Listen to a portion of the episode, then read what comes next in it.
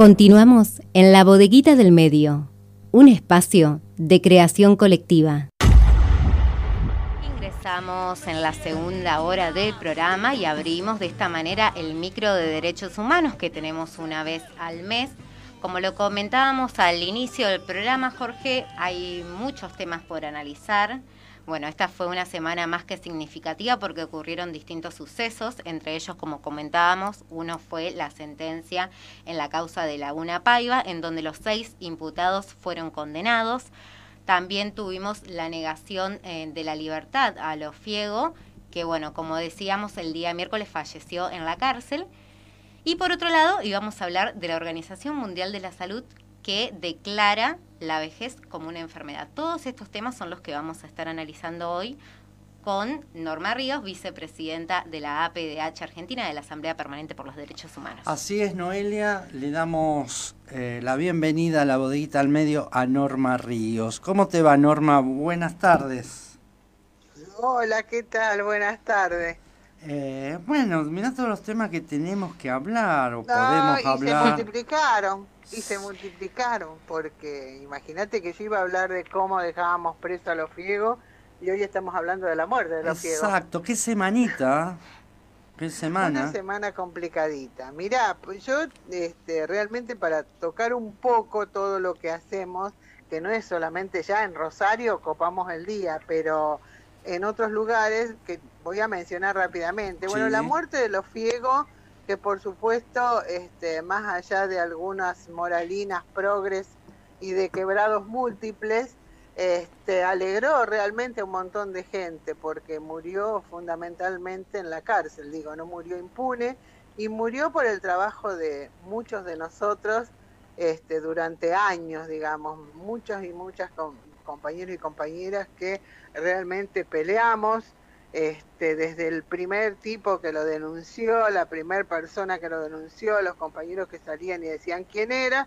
hasta los este, sobrevivir los años de impunidad de verlo pasear el perro, hasta el primer scratch allá en la calle Mendoza, ¿te acordás? Sí. Este, que en cuatro días lo armamos y, y juntamos 600 personas es decir, que demostraba que había todo un conocimiento del tipo y el odio que se le tenía en ese momento por la gente común, incluso a sus vecinos, hasta mandarlo a la cárcel con el primer juicio de lesa humanidad en Rosario, y bueno, y, y, tres días antes estaban firmando nuestros abogados, estábamos firmando papeles para dejarlo porque pedía la prisión domiciliaria y un dato que hay que tomarlo muy en cuenta para los próximos que pidan prisión domiciliaria, es la razón por la cual todos se quieren volver a la casa, es que no tenía en su casa ni las personas ni los medios que lo cuidaran, por lo tanto quedó preso porque el servicio penitenciario donde estaba en Ezeiza eh, tenía absolutamente todos los elementos para tenerlo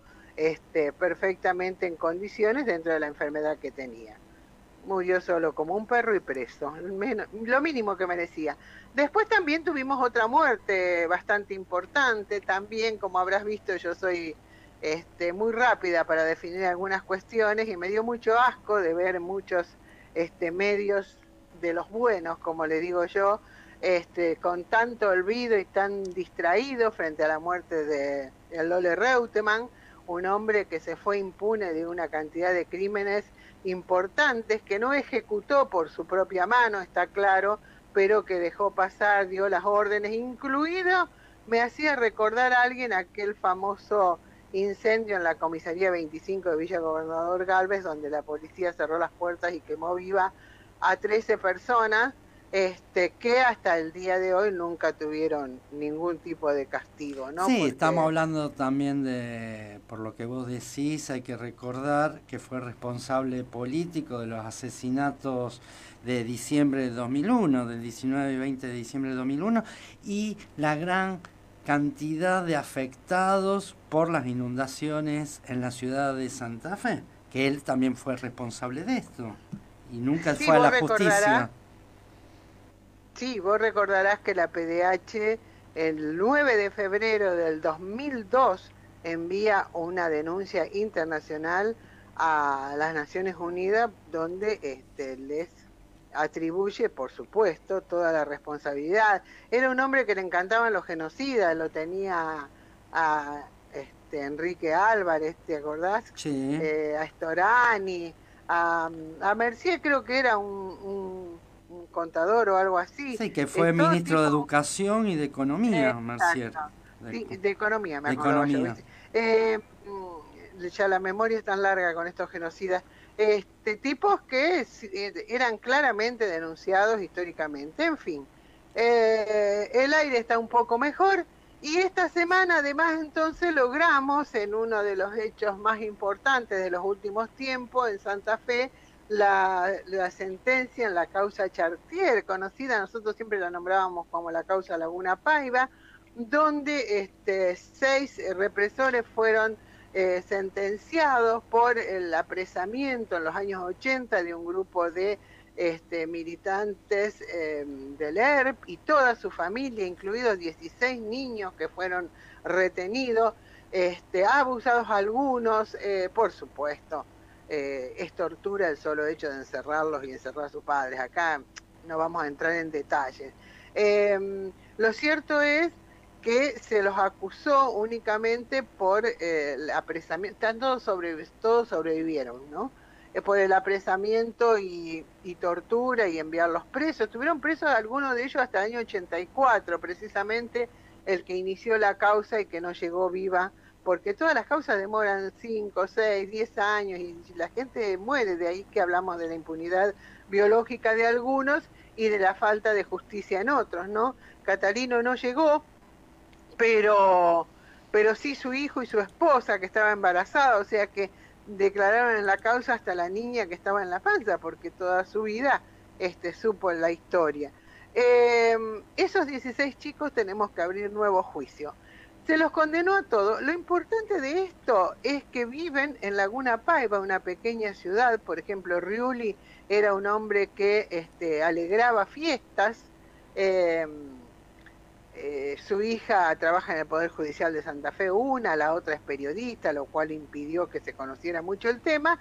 Y ahora todo aquel que se junte con ellos tiene que saber, si es que salen a la calle porque determinaron que la, la condena sea con prisión en la cárcel, ahora están con domiciliaria, este, todo aquel que se junte con ellos tiene que saber que está con un genocida que ayudó a este, secuestrar, torturar y violar. Y no sabemos a quién mataron, digamos, estos son este grupo, ¿no? Eh, eso es eh, realmente importante porque vos recordarás desde los scratches que queríamos contarle al vecino quién era. Lo, lo llamativo de estas situaciones es que creo que todo Laguna Paiva sabía perfectamente quién era y es como que, bueno, no les importaba, eran hombres importantes en la ciudad la impunidad no solo pasa por las manos de los jueces o de personas importantes, sino también muchas veces por el silencio de los buenos, como digo yo. Complicidad de civiles también. Complicidad de algunos, complicidad de algunos civiles también. Claro, obviamente, obviamente. Y, y bueno, la gente común este, no tiene las herramientas para defenderse y salir a, denunciar algunas cosas. Norma, cumpliste años. Cumpliste años. Te mandamos saludos. Sí, bueno, eh, también estas dos cosas que quiero contar. Esta semana alegamos por la causa Closman acá en Rosario, el mismo día y a la misma hora de la sentencia en Santa Fe. Y algo muy importante en relación a esa humanidad, que se reabre la causa este, contra el propietario del ingenio Ledesma, Carlos Blaquier, porque estas son las cosas que no vemos. Este, ni en TN, ni en América, ni en Crónica, ni en esos canales que yo no miro jamás, o sea que no puedo hablar, pero sé que mucha gente está prendida de eso, porque la Corte Suprema resolvió que este, la falta de mérito por delitos de lesa humanidad que se le había beneficiado hace mucho tiempo, nosotros somos querellantes en la causa por la familia Heredes, este, bueno, no se vuelve atrás y entonces tenemos la posibilidad de todas formas, bueno, es muy grande y esperemos que viva mucho tiempo más para juzgarlo. Y sobre el tema Blaquier, no van a decir mucho los medios de comunicación de Clarín porque estaban implicados en el tema de papel prensa. Claro, entonces no, van a sacar ese tema. Eh, tenemos la causa Chavane, vamos a hablar la semana, el mes que viene, de la causa Chavane que sigue. No, y te decía que cumplí 70 años. 70 años. 70 años. Muy bien lo llevas. sí, y como soy una persona muy famosa.